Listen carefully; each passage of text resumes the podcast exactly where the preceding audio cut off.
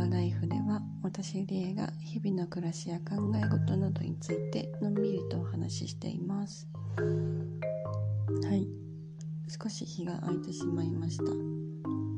今週はちょっと忙しくてですね。は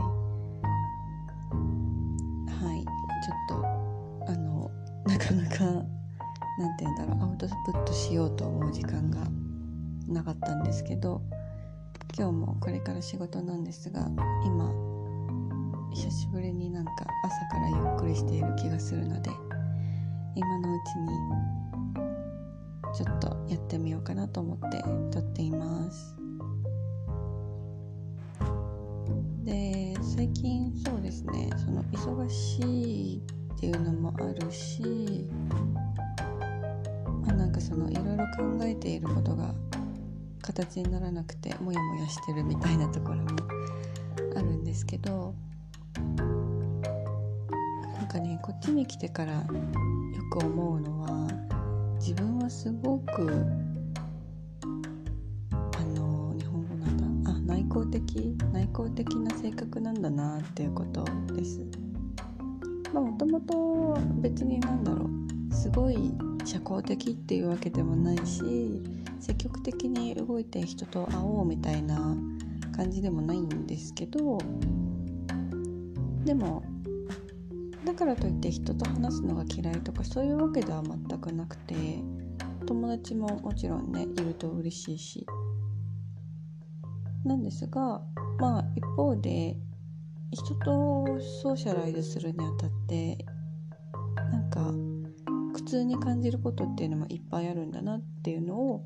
最近、まあ、改めて認識しているところです。例えばうんそうだな。私の周りの外交的な人っていうのはまあもちろん人と気軽に話したりもできるしそのコネクションをたくさん作ることができるっていうのもすごくいい点だなと思っていて一方で私はその新しい人との出会いっていうのを多少ストレスに感じやすい部分があるんですよね。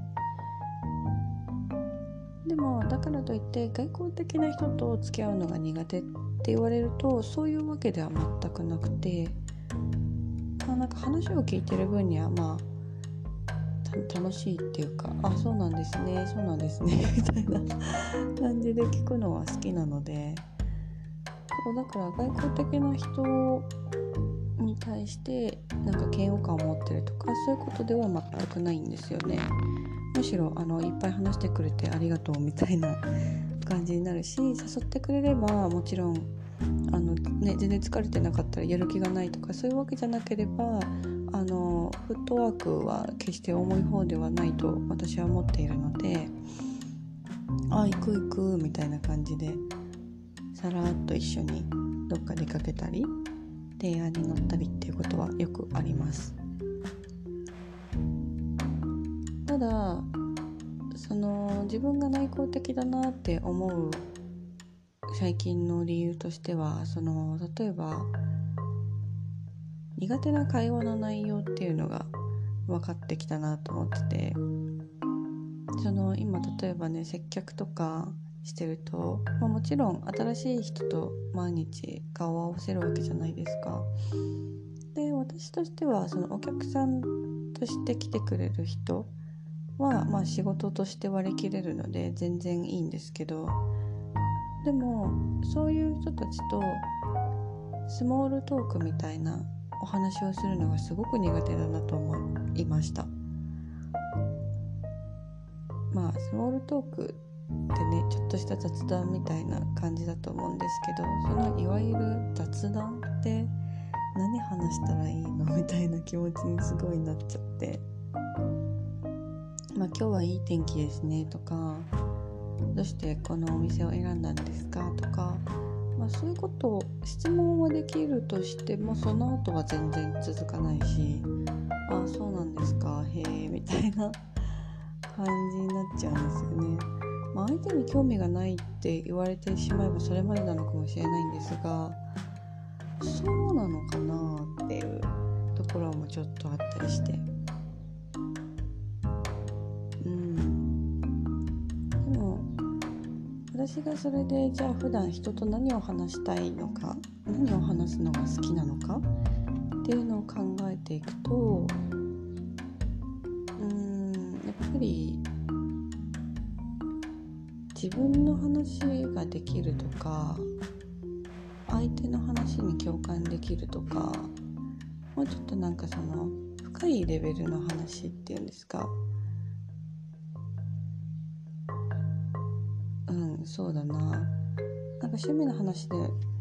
あこれが好きあなたもこれが好きなのそうなんだっていうところからさらに深く潜った話っていうんですかね。仕事の話を例えばするんだとしたらまあ職業から始まってであなたはそれの何が楽しいのかとかこれからどうしたいのかとかそういう何て言うんですかね人のバックグラウンドとか思想思考とかに関わる話っていうのがすごく好きなのかもしれないなっていうことを思いました。そうなんかそういうことで言うとですねやっぱり私は日本語を話したくなついつい話したくなってしまう理由っていうのはここにあると思っていてやっぱりまだね第2外国語第3外国語っていうのが限られた語彙と文法でしか話せない状況だとなかなかそういうね深いところまで話したりできないから深い話をするんだったらやっぱ日本語だなって思っちゃったりするところもあるんですけどね。まあ別に接客する分には全然英語だったらなんとかなるので いいんですけど。そう。なんかそのイントロバートな人であることにまあ最近もそうだけど特に去年ワーホリしてた時とか結構悩んでるっていうか気になってたことがあったんですよね。特にそのワーホリしてた時って在宅でライターの仕事をずっとやっていたのでまあ基本的に人に会わないし新しい出会いっていうのも自分から行かない限りそんなにないしね大体オンラインで仕事が完結してしまうので対面で人と会う機会っていうのはあんまりなかったんですよね。まあロックダウンとかあの規制が強かったっていうのもかなり影響はしてるんですが。そうだからなんかあ自分って本当なんか友達作れないんだなって 思っちゃったりとか。なんでこんななんていうの積極的に動けないんだろうって思っちゃったりとかしてたんですけど。まあでもなんかその分イントロバートだからこそ自分の内面に目を向けて意識を向けてすごい掘り下げていくことが得意なのかもしれないなってその段階で思ったりとかあとね TED トークスの動画だったかな。ちょっとうんそうだったと思う。なんか内向的な人について女性の方がお話ししてる動画があるんですけどそれを見てすごい勇気をもらったというか元気づけられたところはやっぱりありますね。うん、やっぱり外交的な人には外交的な人のいいところあときっと悩んでいるだろうところっていうのもあるし内向的な人は内向的な人で長所短所あるわけでまあみんなそれぞれねいいところ悪いところきっとあるんだと思うとかなり気が楽になりました。は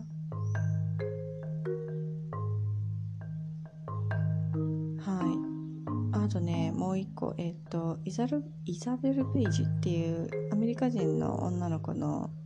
女性のあの YouTube チャンネルがあるんですけど彼女の動画を見るのがわりかし好きでたまに見るんですけど、まあ、内容としては、えーと、イザベルが森の中にタイニーハウスを建ててそこでいろいろ奮闘していくみたいな運動していくっていうか、まあ、暮らしを楽しんでるみたいな動画なんですけどその中で彼女が結構彼女のその話し方とか見てるとかなり外交的に見えるんだけども彼女はその自分のことをインディペンデントだって言っててああそういう表現もいいなってその時に思いました。だから内向的なのが悪いことじゃなくてそれはインディペンデントな考え方を持ってる人っていうことをであってやっぱり自分の子っていうのを持ってるっていうまあ強みって言いますか魅力って言いますかそういうのがあるんだろうなって思うと、うん、その言葉にもかなり救われたなっていう気はします。そうまあそんな感じなんですけど、まあ、あとなんか自分が内向的でよかよかったなっていうかまあうんそうよかったなって思う時があるんですけどやっぱそれはそのさっきも言ったみたいに自分の内面に耳を傾けることが年々得意になってきていると感じることですかね。特にあの何年前だろうもう5年前ぐらいになっちゃうのかもしれないですけどヴィパッサナー瞑想メディテーションの10日間コースっていうのに行ったことがあるんですけどまあ特にそれを機に自分の内面を観察して冷静に受け止めていこうみたいな受け止めるっていう言い方が合ってるのかわかんないですけどっていう風に生きていこうかなって思えるようになったりだとかまあいろいろな場所での暮らしを通じてまあ自分は自分であるみたいなところにどんどん行き着いてきていてでも相手に期待しないとか無理にね社交するのは結局自分の心の負担になるからやめようって思えるようになってきたところがあります、まあ、最近はよくねあのまだこっちにもう一回引っ越してきてそんなに時間が経っていないので新しい友達たくさん作ったらどうっていう風に言ってくださる人がありがたいことにいるんですけども、まあ、それでもやっぱり自分の心の心身のね、状態コンディションによってはそれがすごく負担になってしまうっていうことが私にとってはよくあることなので、まあ、無理のない範囲で少しずつ自分のペースでゆっくりとあの友達の輪っていうかね縁を広げることができればいいなというふうに思います。私は基本的にまあ内向的がゆえになのかはわからないですが あの人との出会いはすごく大切にしたいし一度出会った人とのねあのゆっくり時間をかけてお付き合いをしたいなっていう風に考えている人なのでそう。まあそれもそれでもしかしたら内向的なタイプのな、うん、特徴なのかもしれないしまあねそれが人によっては得意っていう人もいるんだろうし私はそういうことの方がまあその多数不特定多数のいっぱい友達を作るっていうよりは少ない人数でもいいからゆっくりゆっくり絆といいますか友情を深めていくっていう方が好きなのでまあね自分のやり方でこれからものんびり過ごしていきたいなというふうに思います。はいなんかそんな話をしていたところで今ふと窓の外を見たら雨降ってないんですけどなんとなくうっすらぼんやり虹が見えるっていう嬉しさを最後に報告して 終わりにしたいと思います。それでは今日も最後まで聞いてくださり本当にありがとうございました。ではまたね。バイ。